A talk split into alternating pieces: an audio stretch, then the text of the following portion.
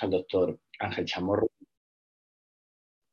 que es el jefe de la unidad funcional de patología neurovascular del Hospital Clínico de Barcelona y cuya charla de hoy va a hablarnos de una nueva diana terapéutica en el tratamiento del ictus, que es la microcirculación cerebral. Adelante, doctor Chamorro, cuando usted quiera. Gracias, Luis. bueno, muy, muy buenos días. muy buenos días a todos. Eh, para mí es, un, es, una satisfacción estar aquí rodeado de ilustres radiólogos. Eh, sé que este programa, eh, este ciclo de conferencias, pues son de alto nivel, son de mucho éxito y por tanto para mí es una satisfacción poder estar con vosotros y hablar de lo que yo creo que es y creo que se está imponiendo como eh, un capítulo importante eh, en el tratamiento agudo de los pacientes eh, con enfermedad fundamentalmente de gran vaso. Y voy a, en los próximos minutos, pues comentar un poco fundamentalmente los trabajos que hemos hecho nosotros y las ideas que tenemos nosotros y así las puedo compartir con todos. Ciertamente eh, mm, vivimos unos años de muchísimo éxito. ¿eh? Los que son muy jóvenes eh, quizá no tengan esa percepción porque han nacido ya en el éxito, pero los que ya llevamos unos años en, en, este, en estas lides, ver cómo está el campo del tratamiento de la fase aguda del ictus es extraordinario. Es decir, ha sido un cambio que hay pocas eh, patologías médicas mm, que yo creo que en los últimos 10, 15 años hayan tenido un cambio tan sustancial, tan brutal en, técnicas utilizadas y en resultados. ¿eh? Aquí tenemos una, una, visión panorámica de eh, los principales ensayos clínicos que hemos hecho de, con trombectomía mecánica en pacientes incluidos en ensayos clínicos eh, y como podemos ver, mm, estas son las cifras. Un 46% de estos pacientes recuperan por completo la independencia funcional, tienen un ranking de 0, de 1 o de 2, pero un 37% eh, tienen dependencia funcional y la tasa de mortalidad eh, a los pocos días o semanas de haber tenido este ictus, pues sigue siendo de un 17%. Eh, estos son buenos datos si los comparo eh, con el pasado, sin duda, y puede ser, por tanto, puede ser optimista, pero, pero siguen siendo ahí. Ahí hay un techo, hay un techo de un 50% inferior al 50% de pacientes completamente independientes de, eh, funcionalmente después de haber sido tratados de una oclusión de gran vaso. Por tanto, yo que más bien soy del grupo de los pesimistas, creo que queda mucho camino por andar y explorar nuevas maneras de intentar mejorar esta situación.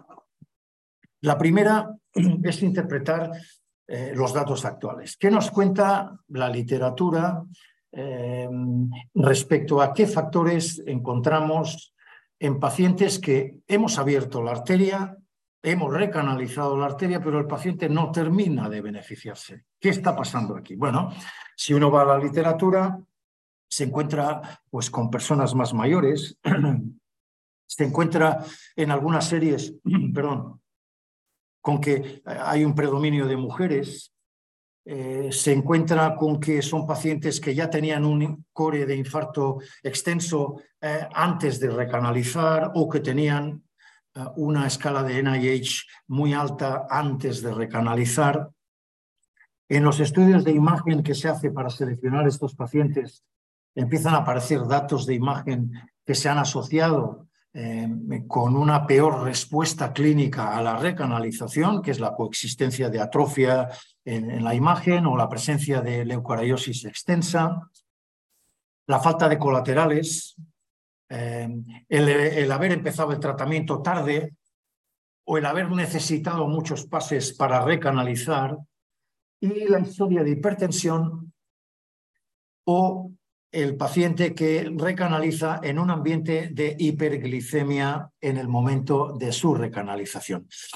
Aquí hay un asterisco y un asterisco que quiero eh, resaltar muchísimo y es que todo esto, en su gran mayoría, menos alguna excepción que ahora enseñaré, son estudios observacionales. Todos son estudios observacionales. Por tanto, que nadie haga una cátedra diciendo que los pacientes con un NIH alto o con un core alto no se van a beneficiar de la recanalización. Probablemente muchos de ellos les pase eso, pero no todos, no todos, porque estos datos son retrospectivos, son observacionales y la posibilidad de que haya efectos de confusión, factores de confusión o sesgos es importante. Por lo tanto, que están ahí, es bueno contarlo, pero no hay que creérselo como si fuera mm, el oráculo que nos lo está eh, contando. La hiperglicemia es uno, y a diferencia de lo que decía antes, este trabajo eh, es una, eh, un análisis pool data, es un análisis agregado de todos los ensayos clínicos del grupo Hermes, en el que pudimos comprobar, tanto aquí hay doble ciego, hay randomización, hay, en fin, hay eh, la máxima calidad de ensayo clínico y una N importante de 800, eh, más de 800 pacientes tratados con trombectomía y, casi 900 tratados con eh, tratamiento médico. ¿Qué es lo que estamos viendo? En negro la trombectomía, en rojo la glucosa. Estamos viendo que siempre es mejor la trombectomía que el tratamiento médico, en función de cuáles son los niveles de glucosa que tiene el paciente cuando se le está haciendo la trombectomía. Pero lo que sí que vemos es que la diferencia del efecto, el treatment effect, el, efecto del tratamiento, es significativamente mayor cuando el paciente está con unos niveles de glucosa hipernormal, glucosa de inferior a 90 miligramos, glucosa entre 90 y 100, y a partir de este a partir de estos niveles de glucosa, la diferencia de la trombectomía sobre el tratamiento médico empieza a ser más estrecha, con alguna extrasístole aquí, como este grupo de entre 130 y 40, que esto puede ser perfectamente el azar, porque estamos hablando de poblaciones de casi 2.000 pacientes. Es decir, abrir una oclusión en un ambiente rico en glucosa, luego explicaré un poco por qué, eh, disminuye la eficacia del tratamiento en trombectomía. Bien sencillo, el cómo podemos ir buscando nuevas maneras de mejorarlo.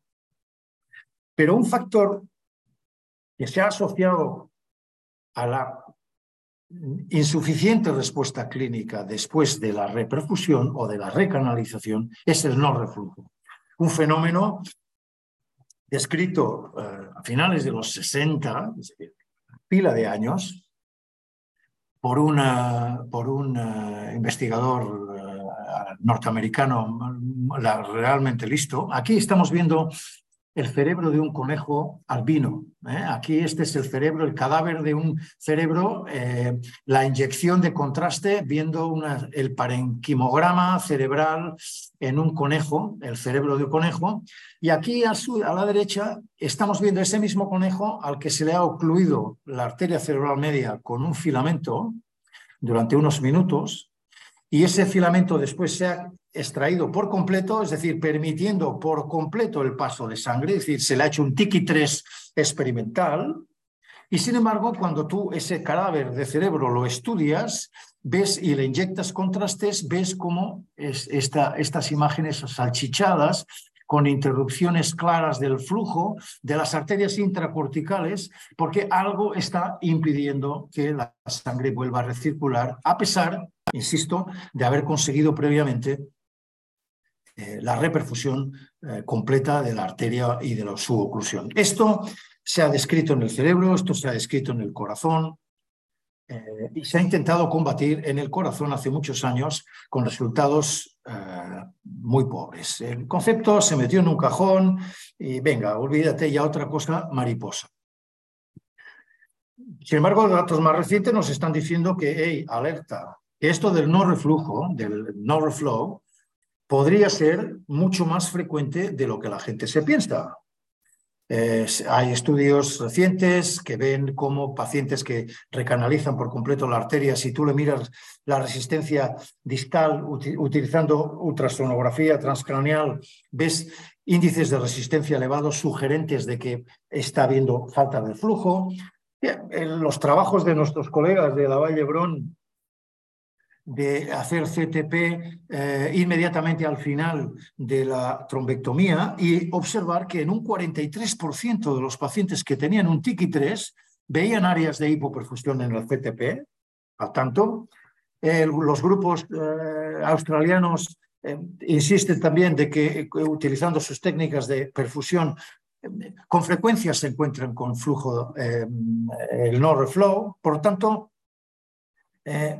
eso está ahí. Aquí tenemos un ejemplo de la casa. Este es un paciente nuestro del Hospital Clinic. Este fue un paciente que entró en Choice.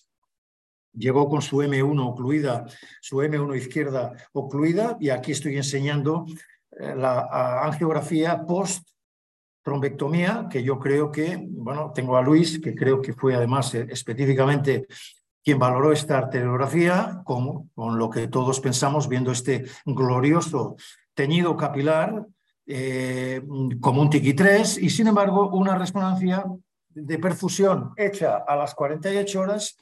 Aquí estáis viendo este quesito en porciones con un Tmax de 6, indicando clarísimamente una zona extensa incluso de hipoperfusión cuando, vuelvo atrás, aquí estábamos viendo el teñido capilar eh, plenamente. Es decir, eh, el no reflujo es una realidad. ¿Qué es el no reflujo? Eh, hay muchas teorías, hay muchas experiencias, mucha experimentación animal, fundamentalmente. Se han hablado y hay trabajos que nos hablan de microvasoespasmo, nos están hablando de eh, incremento de la viscosidad eh, en la microcirculación, nos están hablando de la identificación de pequeños coágulos capilares, tanto arteriales como venosos, en las vénulas de la microcirculación la formación de pequeños trombitos, agregados leucocitarios con plaquetas, eh, los propios leucocitos lanzando sus nets que son protrombóticos, eh, la extravasación del fibrinógeno de la sangre al espacio perivascular, generando en el espacio eh, perivascular trombosis y colapsando la microcirculación, sin duda, la manipulación del intervencionista durante la oclusión proximal puede estar haciendo una nube estelar distal de microfragmentos embólicos que pueden ocluir también el territorio distal. Eh, los astrocitos, los pies de los astrocitos edematizados colapsando la microcirculación. Hay un montón de evidencias, de ensayos, de experimentación animal defendiendo estas, estos titulares que estoy yo explicando aquí. ¿no? Pero ciertamente em, la evidencia científica, al menos que yo encuentro más atractiva, es esta que intenta sumar, eh, englobar esta diapo, en la que estamos viendo eh, una arteriola, el capilar, con su pericito circundante, su célula muscular circundante, eh, y explicar que tanto en las arteriolas como en los capilares son bombas enzimáticas. Están una riquísima expresión de eh, eh, la enzima NOx de la óxido reductasa está riquísima territorio anatómico lleno de mitocondrias donde se está generando el ATP, la energía de la cual va a vivir la neurona, no nos olvidemos. Pues en situaciones de isquemia se producen dos compuestos que son imprescindibles para la fisiología, para el normal funcionamiento del cerebro, como son el óxido nítrico y el superóxido. Pero al tanto, que no estén juntos. Son muy malos amigos. Cada vez que se juntan, la lían. Porque el óxido nítrico, cuando se produce, aunque sea en exceso, se transforma en nitratos y no hay ningún problema porque se, se, se, se tampona inmediatamente. Y el superóxido, si se forma en exceso, no pasa nada porque tenemos las superóxidos dismutasas que lo fagocitan, lo absorben y lo neutralizan, y por eso vivimos 80 y las mujeres 90 años produciendo óxido nítrico, produciendo superóxido en el cerebro, y algunas de ellas llegando con una inteligencia y una capacidad intelectual perfecta. Es decir, que en sí son dos productos imprescindibles para la fisiología, pero hay, amigo, si se producen en vecindad, porque entonces lo que hacen es reaccionar entre ellos y se acabó lo que era el superóxido, se acabó lo que es el óxido nítrico, porque pasamos a un nuevo jugador, que es el peroxinitrito, que solo sabe matar, solo sabe destruir todo lo que encuentra a su paso, lípidos, proteínas, DNA, lo que encuentre por su paso lo destruye como un, como como como un tsunami. Por tanto, una de las acciones que hace este peroxinitrito es que se produce, se expresa de forma riquísima en el pericito que rodea el brazo capilar y ¡pum! lo colapsa. Por tanto, si miramos esto en el dibujo, ¿qué es lo que está pasando aquí? Aquí tenemos una arteria leptomeningia cerebral, una M, 4 M5, ¿eh? segmento M5. Aquí tenemos cómo se deriva la arteria intracortical, que se va a meter ya en el parénquima cerebral, porque por aquí va a venir el oxígeno, va a venir la glucosa y va a alimentar las neuronas de la vecindad.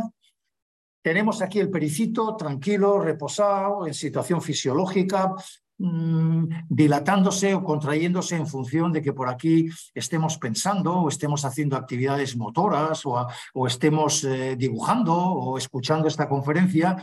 Más actividad metabólica, pues más relajación del pericito y más sangre porque ahí se está produciendo mucha energía mental. ¿De acuerdo? Se obstruye el vaso.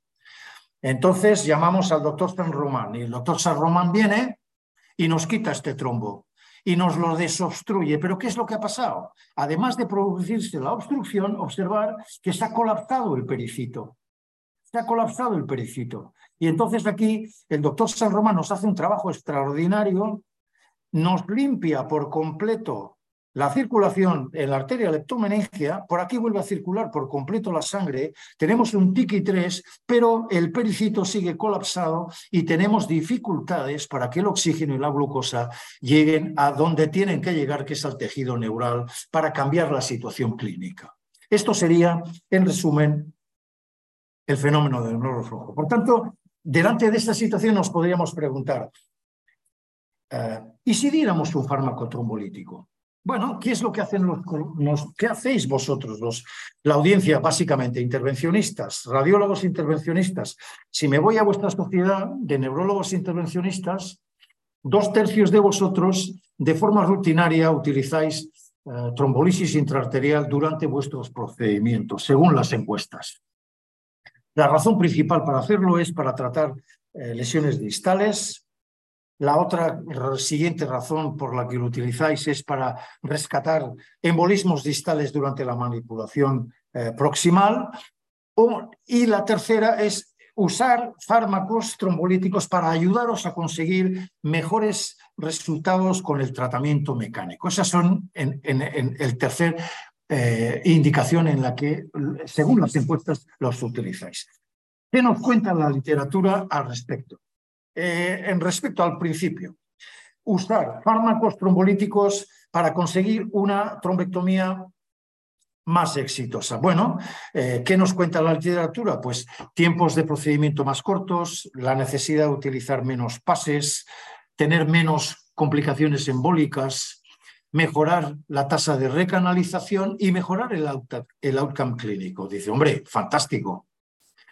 El emoticono se pone triste cuando ve que todo esto es retrospectivo y todo esto es no randomizado. Es decir, aquí, aquí bueno, he hecho esto, he hecho lo otro, las dosis, el fármaco utilizado tampoco, ahí hay un potpurri que no nos permite tener la luz clara. Por lo tanto, esta es la información respecto a la trombolisis durante el procedimiento.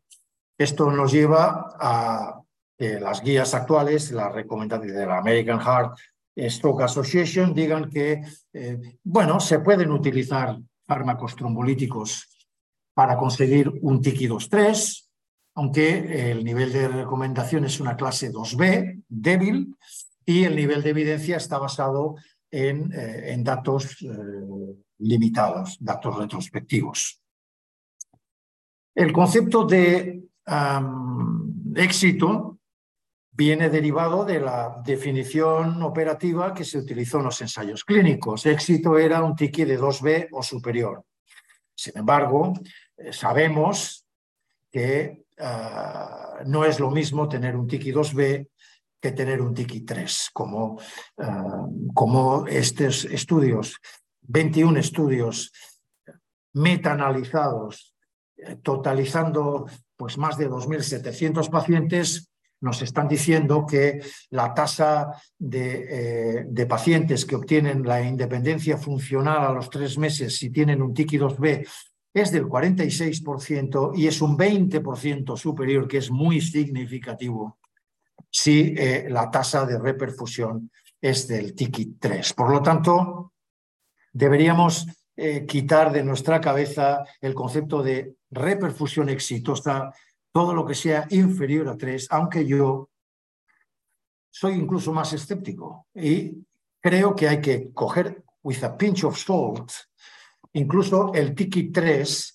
como éxito, a no ser que tengas otra técnica, como comentábamos al inicio de esta presentación, en la charla, eh, que hables de reperfusión exitosa sin tener una prueba de perfusión más fina que la arteriografía. Entonces, nosotros hicimos una opción diferente. Dijimos, escucha, estamos haciendo la trombectomía, la mayoría de las veces es exitosa, somos capaces de, recanalizar el vaso. ¿Qué pasa si en ese momento nos planteamos el administrar un fármaco eh, por vía intraarterial, ya que estamos allí con todo el sistema subido, inyectamos el fármaco en ese momento? Esto lo hicimos y diseñamos el estudio Choice con la, eh, con la base eh, científica de que pensábamos que el fenómeno de no reflujo era de alta relevancia clínica, es decir, que no era un detalle, una manchita eh, anecdótica que decoraba eh, las arteriologías o el mapa de perfusión, sino que era clínicamente relevante y que estaba ayudaba a explicar ese techo del 50% de pacientes y no superior que está en buena situación funcional a pesar de la recanalización. Por tanto, pensábamos que era importante, que era frecuente y que era tratable porque al igual que en otras situaciones de la vida que el tamaño influye, y no voy a entrar en temas escabrosos, pero desde luego en trombolisis el tamaño influye, es decir, si la oclusión, no tanto la composición, hace muy poquito he podido revisar una serie enorme en una revista de alto impacto en las que se juntaban más de 3.000 trombos de trombectomía y se correlacionaba la anatomía patológica del trombo con la, cómo fueron las cosas y no estaba nada claro que hubiera una relación. Lo que sí está claro es que un trombo grande es mucho más difícil de recanalizar que un trombo más pequeño. Por lo tanto, el tamaño sí cuenta. Por tanto, dijimos, ¿por qué no? Primero nos deshacemos del trombo grande, lo sacamos y luego damos el fármaco. Y esto es básicamente lo que se pregunta eh, el estudio Choice. Si el uso de eh, trombolisis intraarterial adjunta en un paciente en los que hemos conseguido una angiografía con el criterio de score de éxito, TICI 2B o superior, si podemos mejorar su situación clínica eh, mediante la utilización de fármacos trombolíticos. Situémonos en plena pandemia eh, haciendo un ensayo clínico. La situación eh, no os recomiendo a nadie haceros de IP de un estudio bajo esas eh, circunstancias porque el estrés es notabilísimo. Y más si la empresa que os está dando el fármaco se está muriendo de éxito China se embarca en la trombolisis en todo el mundo y las fábricas de fabricar trombolíticos no dan abasto. No pueden producir todas las necesidades. Hay problemas de desasistimiento, de desabastecimiento de trombolisis, de trombolíticos en el mundo. Y la empresa que me tiene que dar el fármaco me dice, Ángel, lo siento, pero no te puedo dar más placebo. No puedo parar las fábricas para producir tu placebo y dejar de producir trombolítico, que no doy abasto de todo el trombolítico que tengo que fabricar. Y eso hace que Choice, y explico esta anécdota, porque eso es lo que paró Choice, cuando todavía no habíamos llegado a los 200 pacientes que habíamos estimado necesarios para encontrar la diferencia. Por esto explico la anécdota, porque no creo que os encontréis con muchos más ejemplos en la literatura mundial de un ensayo clínico serio que se tenga que interrumpir antes de tiempo porque se ha quedado sin placebo. Porque este es un estudio en el que a los pacientes les aleatorizamos a recibir alteplasa a una dosis de, eh, ajustada a peso, infundida al principio en 30 minutos, posteriormente, cuando ya vimos que no había grandes problemas, en 15 minutos, o placebo intraarterial, y el outcome primario, con todas las eh, eh, ideas, era em, que estuvieran en un ranking de 0-1, porque lo que queríamos era limpiar la microcirculación de la que esperábamos, no el síndrome de Lázaro, levántate y anda, el hemipléjico que vuelve a andar, sino el que tiene una mano caída y le sube un poco más, que tiene la pierna caída y le sube un poco más, que tiene la cara planchada y se le desplancha un poquito la cara. Esto lo íbamos a recoger mucho mejor con un ranking 0-1 que no con otro punto de corte. Los resultados están en la literatura, los publicamos este mes de marzo en llama y han generado un auténtico eh, revuelo eh, en, la especialidad porque es un efecto, como veis, eh, la tasa de pacientes que adquieren un ranking de 0,1, al, al, tanto no estamos hablando de 0,2, estamos hablando de 0,1. Independencia funcional completa. La desaparición de cualquier tipo de handicap en el paciente era de casi dos tercios, 59%, un 18% absoluto respecto a los pacientes tratados con placebo.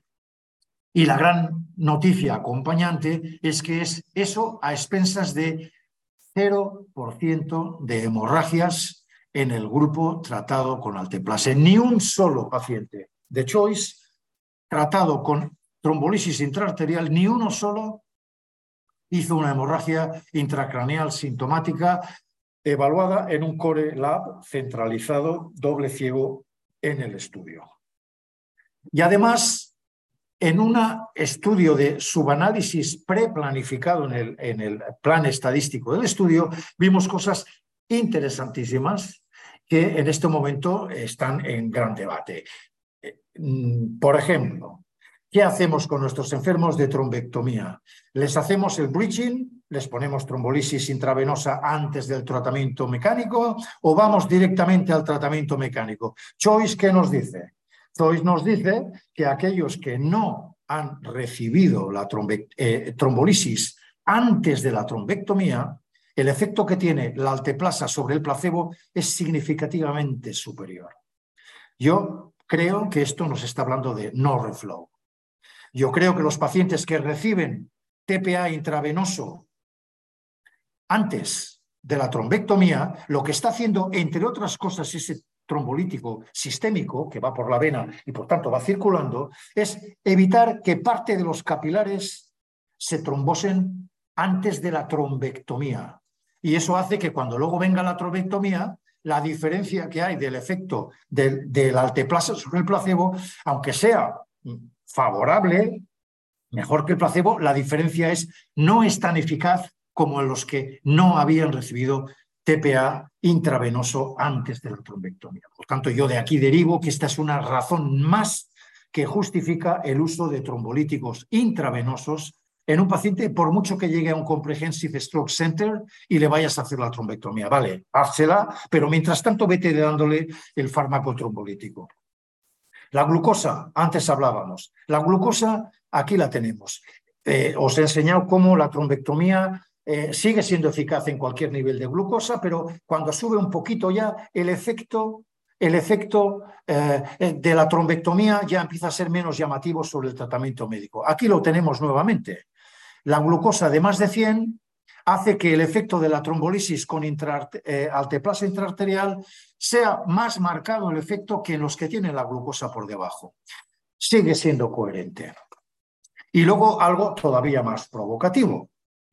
El tiki 3. Los pacientes con un tiki 2CO3 tienen mayor eficacia el tratamiento intraarterial con alteplasa frente al placebo que los que tienen un tiki 2B 5067.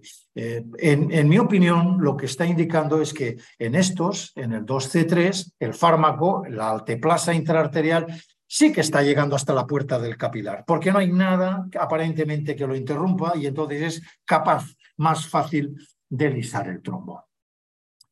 En Choice, eh, muchos de los centros eh, escatimaron, claro, vuelvo a la pandemia, eh, y fueron al grano. Y al grano quiere decir que muchos de estos pacientes se les hizo un TAC simple antes de la trombectomía, un angio-CT viendo la oclusión del vaso, se hizo la trombectomía y a las 24 o 48 horas se hizo un TAC simple para controlar la evolución, para ver si había hemorragias. Claro, con estos parámetros es muy difícil encontrarte grandes cosas porque espero que estéis de acuerdo que eh, un CT simple es bastante rudimentario para hacer según qué preguntas. Por ejemplo, cuál es la expansión, la ratio de la expansión del infarto o cuál es el volumen del infarto. Medirlo en TAC simple, eh, bueno, creo que mm, a las 48 horas, 24, 48 horas, no es una herramienta eh, demasiado sensible. A pesar de eso, los indicadores nos están diciendo que la expansión del infarto, el porcentaje de pacientes que se infarta, que les crece el infarto o el volumen final es inferior en el alteplase versus el placebo, aunque desde luego sin ningún tipo de diferencia estadística. Pero eso nosotros ya lo sabíamos en el hospital clínico. Yo ya sabía que iba a pasar algo así. Por tanto, ¿qué hicimos? Anidamos desde el día 1 un estudio que todos los pacientes que llegaron al hospital clínico, vuelvo a decir, en plena pandemia, hicimos otro protocolo. Esos pacientes eh, se hizo, llegó al hospital, tenían su ictus, a todos les hicimos el CT eh, perfusión. Eh, los que llegaron a tener un, se hizo trombectomía, las oclusiones de gran vaso, TICI 2B3, entraron en choice, se les hizo el tratamiento que les tocara y a todos ellos les hicimos una resonancia perfusión y una resonancia espectroscopia a las 48 horas más menos 12 horas de, eh, del tratamiento con el equipo de gente que tengo allí en el hospital, que son unos fenómenos, ¿eh? Eh, algunos de ellos ya les habéis visto la cara al inicio de esta charla, pues hicimos lo que creo que es un trabajo de una gran limpieza en la de corregistrar estas imágenes de CT perfusión con las imágenes en resonancia, con unas definiciones que no dan pie a ningún tipo de discusión en los criterios utilizados para definir qué es hipoperfusión en CTP, qué es hipoperfusión en, resonancia, qué es infarto final o qué es core de infarto en CTP. Luego, finalmente, eh, eh, medimos solamente los picos, nos interesaba aquí los, en espectroscopia los picos de N-acetil-aspartato relativos a los picos de colina porque pensamos que son los que están mejor eh, sustentados en la literatura como un reflejo de cuál es de alguna forma la integridad de las neuronas del, del cerebro. Y esto es lo que tenemos. Lo que tenemos son datos interesantísimos. La primera gran noticia, el tiki, la alteplasa, ya hemos visto los resultados clínicos. Esto no lo hace porque mejore la angiografía. De hecho, no hay ni un solo enfermo de Enchois tratado con alteplasa que le mejorara la arteriografía finalmente después de la inyección del fármaco, cosa que le pasaba a tres pacientes tratados con placebo. Por tanto, la mejoría clínica no es lo que estamos viendo en la arterio, pero mirar los mapas de perfusión. 42% de los pacientes de Choice del hospital clínico tenían un mapa de perfusión anormal pero ese mapa de perfusión anormal no estaba bien distribuido. 58% en el grupo placebo frente a un 24% en el grupo tratado con alteplase. El volumen de área de hipoperfusión estaba también significativamente mayor en el grupo placebo. El porcentaje de pacientes que expandió el infarto era de más de dos tercios, el 74% de los pacientes, eh, y todos los datos a pesar de ser una N más pequeña de 17 y de 19, todos los datos son significativos. Pero es más, si me voy a mirar cómo eran los mapas de perfusión en resonancia en función del tiki final de la trombectomía, y voy simplemente al grano, observar que incluso el 33% de los pacientes que tuvieron un tiki 3 tenían hipoperfusión en el mapa de, en, en, resonancia en el grupo placebo frente a solo un 14% en el grupo uh. Y estos datos tan significativos en los mapas de, de, perfusión por resonancia todavía los avalaba más la resonancia espectroscopia porque vemos que los picos de N-acetilaspartato, es decir, la integridad neuronal, estaba significativamente incrementada en el grupo alteplasa frente al placebo y la relevancia de este pico queda avalada, viendo cómo los picos se corresponden con tener perfusión normal al final de la trombectomía frente a tenerla anormal o los picos son significativamente más altos si tienes un ranking de 0,1 versus un ranking de 2 a 6. Es decir, que encontramos datos moleculares, datos de perfusión y datos clínicos avalando el tratamiento intraarterial. Con esto hemos hecho ya un gran avance terapéutico. Trombectomía, lisar el vaso, pero ¿por qué no hacemos algo más? ¿Por qué no hacemos algo más? ¿Por qué no tratamos la fuente del problema?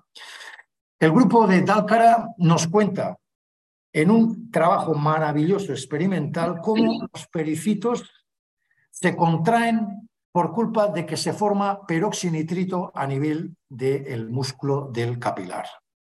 Bueno, tenemos el ácido úrico que antes contaba. El ácido úrico es el antioxidante plasmático más potente del organismo, como queda esta tabla comparativa de la eficacia antioxidante de estos productos. Cuanto más bajo el número, es que se ha producido menos este ácido, que es el marcador del estrés oxidativo. Cuando damos nosotros, inyectamos ácido úrico en vena, estudios que hemos demostrado, hemos hecho experimentales, indican que el úrico no pasa la barrera matoncefálica. Al tanto, oh, qué mal vamos. No, no, perdona, no vamos nada mal. Las paredes vasculares son las auténticas bombas oxidativas donde están todos los enzimas que antes he explicado. Todo esto acaba produciendo exceso oxidativo. El ácido úrico, en ese momento, ¿qué hace? Os he contado que la unión del óxido nítrico con el superóxido forma peroxinitrito. Pues muy bien, en el momento en que se forma el peroxinitrito, el úrico le da el beso de la muerte al peroxinitrito, formando el radical, de urato, tóxico. Pero inmediatamente llega la vitamina C y coge este radical urato y lo expulsa por la orina. Con lo cual, el peroxinitrito deja de hacer el daño en las proteínas, en la peroxidación de lípidos y proteínas y en el daño en el DNA y la producción de estrés oxidativo. Pensamos que lo que va a hacer es actuar a nivel del pericito impidiendo la vasoconstricción del capilar. Por lo tanto, lo que queremos es, vale, hemos hecho el tratamiento, hemos hecho la trombectomía, hemos hecho el fármaco para alisar los trombitos que se han formado en la circulación, vamos a relajar ahora el pericito, vamos a abrir el pericito, vamos a lavar de peroxinitrito el pericito con el ácido úrico. Hicimos un ensayo en humanos, eh, acabamos en 2014, desde entonces hasta hoy no he sido capaz eh, de conseguir eh, los muchos millones que se necesitan para llevar un fármaco a, las farmacias de los hospitales en el mundo, pero estamos muy cerquita, en los que vimos cosas muy interesantes ya. Pacientes tratados con TPA intravenoso, todos ellos, y el efecto que vimos es de un 8%. un 8% es un gran efecto, pero si tengo una muestra de dos mil y pico pacientes, pero teníamos 421. Lo que pasa es que ya teníamos ideas de cuáles podrían ser, cuando antes me ha preguntado Laura alguna indicación o contraindicación, ya podíamos imaginarnos que algunos subgrupos de altos respondedores. Por ejemplo, ¿cuáles? Los tratados con trombectomía. 2014 era experimental la trombectomía todavía, pero aún así tuvimos estos 55 pacientes que, se, entraron en úrico, ictus, y recibieron TPA, recibieron trombectomía y luego úrico o placebo. Y los efectos fueron esplendorosos. Pacientes en los que sí que hay reoxigenación, que no nos hemos quedado con la oclusión sin poderla abrir con el TPA, que es lo que le pasa a la gran mayoría de oclusiones proximales tratadas solo con trombolisis, que no abres la, la, eh, la oclusión por tanto, no hay reoxigenación. El tejido no se reactiva inflamatoriamente por el oxígeno. Cuando lo consigues, el úrico le, sobran 51 pacientes para demostrar la gran eficacia con una ratio de 6 respecto al placebo eh, en sus efectos. La glucosa está limitando el, efecto del tratamiento eh, mecánico. Ya estáis viendo cómo a medida que sube un poquito la glucosa, eh, el efecto de la trombectomía sobre el mejor tratamiento médico es más corto. El efecto de la trombolisis intraarterial eh, en situación de glucosa alta es más marcado porque hay más trombo y aquí estamos viendo también lo que le pasa al ácido úrico. Por mucho que le subas la glucosa al paciente, 70, 80, 90 de base, 100, el efecto del porcentaje de pacientes que están con una buena situación funcional se mantiene con el ácido úrico, mientras que ya veis cómo a medida que va subiendo la glucosa, el efecto de qué porcentaje de pacientes tratados con placebo significativamente cae en los pacientes que reciben placebo. La glucosa es el principal donante de electrones a la mitocondria. Por lo tanto, cuanta más glucosa, más estrés oxidativo. Por eso estamos viendo este efecto tan marcado en relación con la glucosa. Y con esto voy a terminar, con unas conclusiones que yo creo que son, en mi opinión, claras. Tratar, incorporar la microcirculación en el tratamiento agudo del ictus es un cambio de juego, cambio de reglas. Estamos jugando ya a otra cosa. Hay que reevaluar un montón de conceptos. ¿eh? Esto está aquí, esto ha venido para quedarse. Tenemos que ser menos confiados de nuestras capacidades visuales, no nos fiemos de los ojos. Cuando estamos diciendo reperfusión exitosa, a lo mejor nos estamos engañando. Tenemos que incorporar técnicas de imagen que avalen nuestra impresión de que hemos conseguido reperfundir de forma exitosa a nuestros pacientes. Soy consciente de que Choice son 121 pacientes, por tanto Choice 2 es una auténtica necesidad. El Ministerio ha tenido rapidez en ayudarnos, ah, hemos conseguido financiación y el 1 de enero empezaremos eh, a validar eh, Choice 2 en una población de 600 pacientes para que no quede ninguna duda. Será un estudio español, eh, eh, lo haremos en 12 centros en el país y confiemos que avalen los grandes datos eh, que hemos visto en Choice 1. Y finalmente, nunca ha sido mejor momento que ahora para hacer el estudio con ácido úrico, un estudio que yo llevo pues la friolera de 20 años detrás de él. Eh, y ahora solamente puedo deciros una cosa, y es que estéis, estar atentos a las sesiones plenarias que van a haber en Estados Unidos en la International Stroke Conference en febrero, porque vamos a oír una noticia realmente interesante que está embargada y que no os puedo decir en este momento, pero que justifica mucho de lo que yo os estoy contando en este momento. Y no me queda ya más que daros las gracias por la invitación y las gracias por vuestra atención a mi charla. Muchísimas gracias, Ángel. Muy interesante, como siempre, la charla. Y quería un poco aprovechar el tiempo que nos queda para, para pasarte unas preguntas que tenemos de, la gente que nos ha estado escuchando y también aprovechar que tenemos a Laura con nosotros como, como experta y a la doctora Oleaga para que pueda un poco responder a las preguntas que también tienen un componente de imagen asociado. Una de las que mm, viene a colación de lo que has dicho si eh, muchas veces vamos detrás de los cardiólogos, si tienes en tu experiencia un conocimiento de que los cardiólogos hayan tratado el tema de la recanalización fútil en el infarto de miocardio en las coronarias y si ellos han, abierto algún camino a ese respecto en, este tema. Bueno, los cardiólogos em, lo han hecho, hay, hay, bastantes estudios hechos. Eh, es una, una vez más, los cardiólogos van dos, tres pasos por delante de los neurólogos, y ya me da rabia decirlo, em, pero es así, em, son muchos más. Eh, pero mm, yo creo que, que, eh, no han leído a Pitágoras o lo han leído, no lo han entendido bien. ¿eh? Pitágoras ya sabes que fue el que dijo que el orden de los factores no altera el producto, que 2 más 3 es igual que 3 más 2, y yo creo que no es verdad. No es lo mismo la trombolisis anterior o posterior a la trombectomía. Los cardiólogos han usado los trombos, a los trombolíticos antes de sus angioplastias, con lo cual han perdido las balas. Eh, eh, por tanto, creo que está pendiente y los cardiólogos, seguro que hay alguno que ya ha tomado nota, del resultado de Choice y no tardará mucho en haber algún estudio en cardio en el que vuelvan a replantearse el tratamiento del no reflow coronario, pero invirtiendo el orden. Primero libera la coronaria y una vez que esté liberada mecánicamente, entonces chuta eh, el fármaco intraarterial para la perfusión coronaria. Y luego un poco acerca de las técnicas de imagen que nos pueden apoyar. Hay varias preguntas. Una es eh, si podemos disponer de, o podríamos, en el caso de que pudiéramos disponer de un PET portátil dedicado al cerebro algún día en la sala de intervencionismo, si esto nos podría echar una mano. Eh, el, disponer de un PET portátil.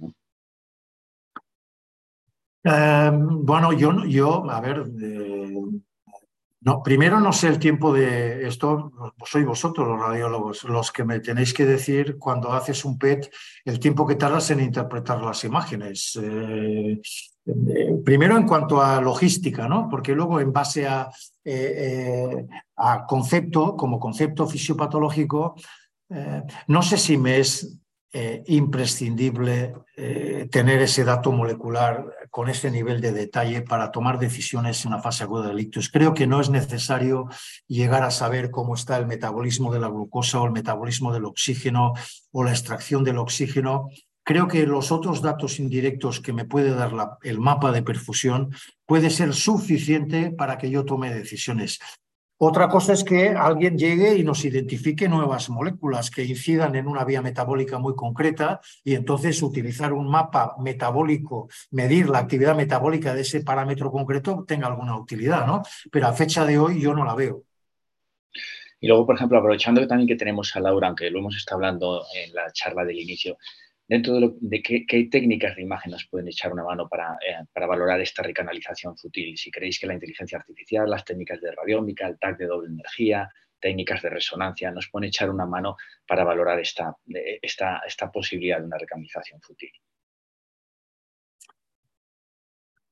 Bueno, eh, yo creo que el propio CTP y la propia resonancia perfusión nos dan información. El problema es que no la usamos. En este momento, eh, tú me has oído muchas veces eh, hablar de este tema contigo y con Laura igual.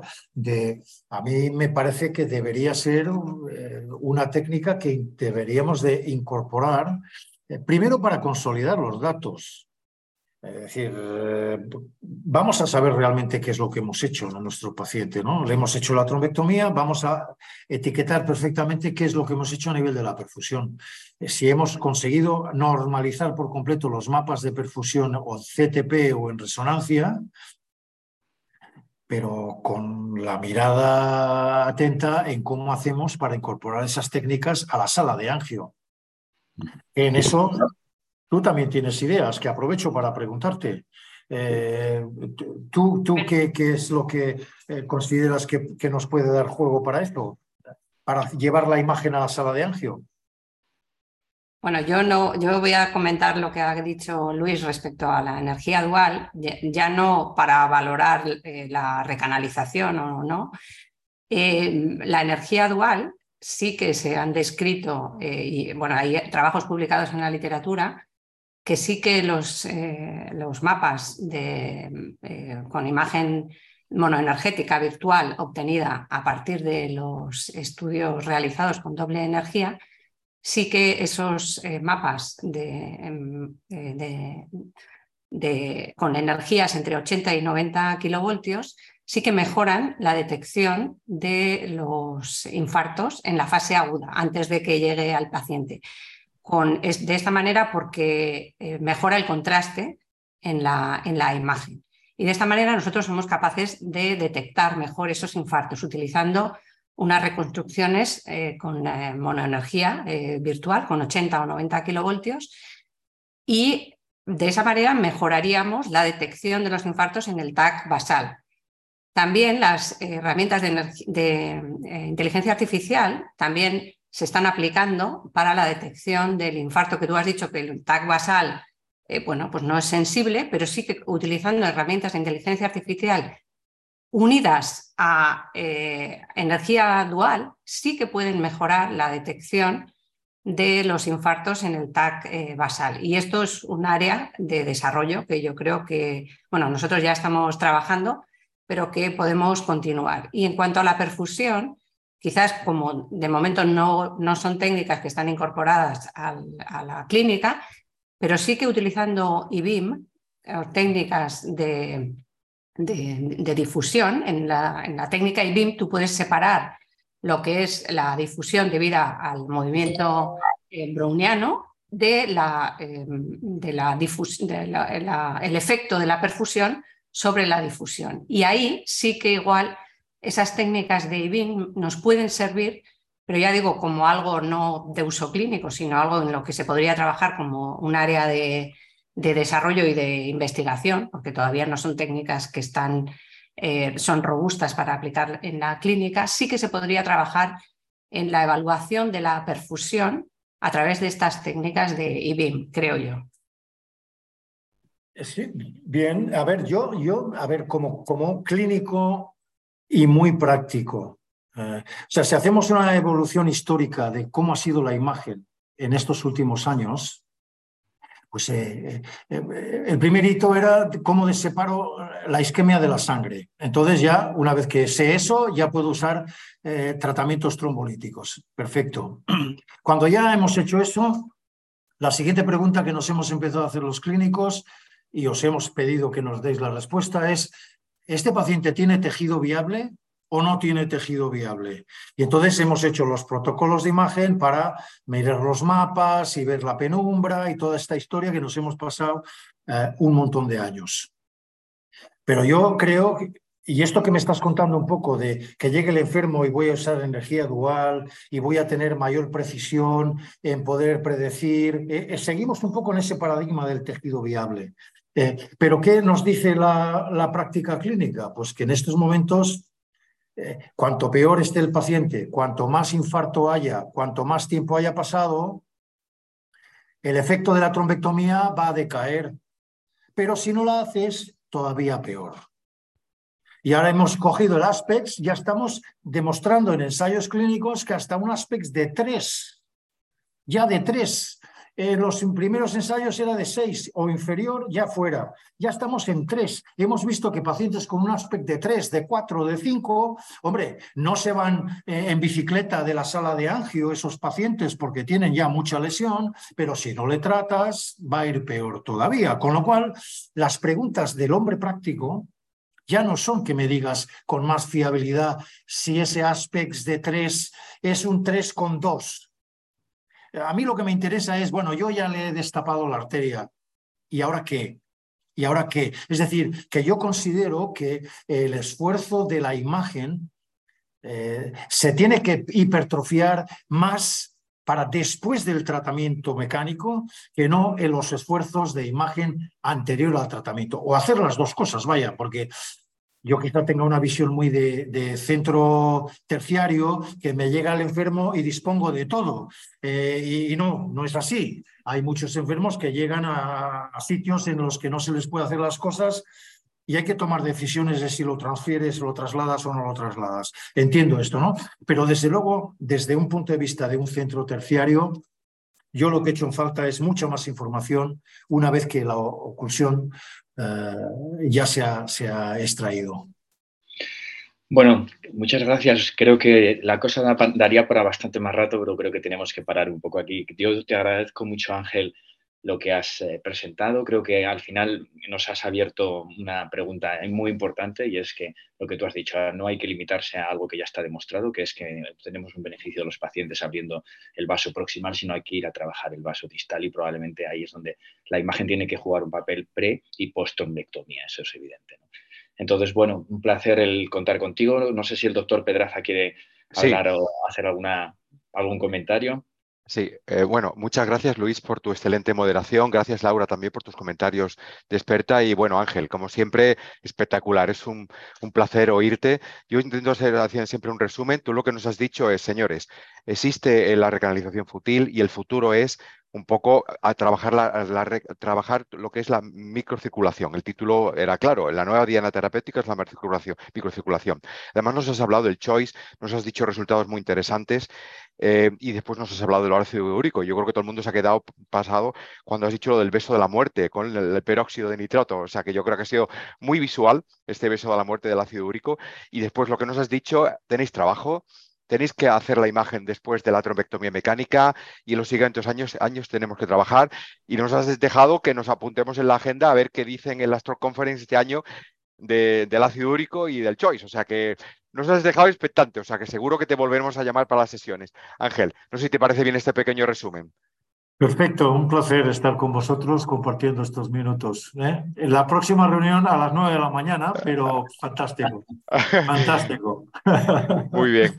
Pues nada, a ti, sin más, eh, recuerdo a la, audiencia que mañana tenemos al doctor Antoni Bosca que nos va a hablar de materiales en los procedimientos endovasculares. Estáis todos invitados, que tengáis un buen día. Gracias Ángel, gracias Luis, gracias Laura. Nos vemos. Un saludo a todos. Gracias. gracias.